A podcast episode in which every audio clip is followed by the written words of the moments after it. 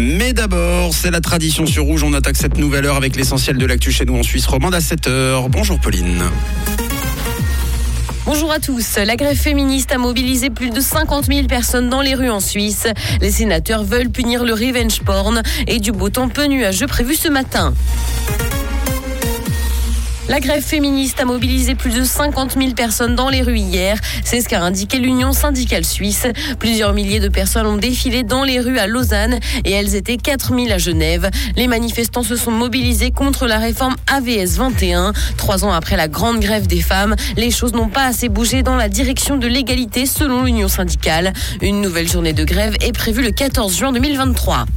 Les sénateurs veulent punir le revenge porn en Suisse. Le Conseil des États a décidé hier la mise en ligne de vidéos à caractère sexuel sans le consentement d'un des participants et dans le but de vengeance doit être punie. La transmission de ce contenu à un tiers devrait être punie d'une amende ou d'une peine de prison d'un an ou plus.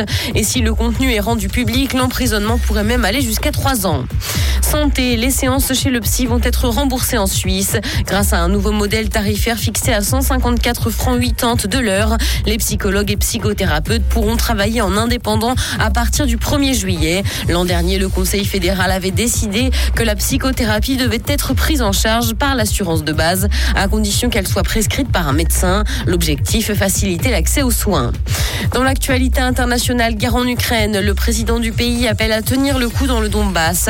Il a que la défense de ce territoire par l'armée face à Moscou est vitale parce qu'elle donnera une bonne indication sur la suite du conflit. Les Russes progressent petit à petit dans la région. Et de son côté, le chef de l'OTAN estime que l'Ukraine a besoin de plus d'armes lourdes pour l'aider à combattre. Il a précisé que l'organisation avait commencé à intensifier ses livraisons d'armes à Kiev.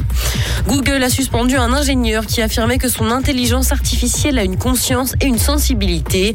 Il travaillait pour la firme sur un système fait pour créer des chatbots basés sur des modèles de langage les plus avancés. Dans une interview, il a indiqué que s'il n'avait pas su que c'était une IA, il aurait pensé qu'il s'agissait d'un enfant de 7-8 ans.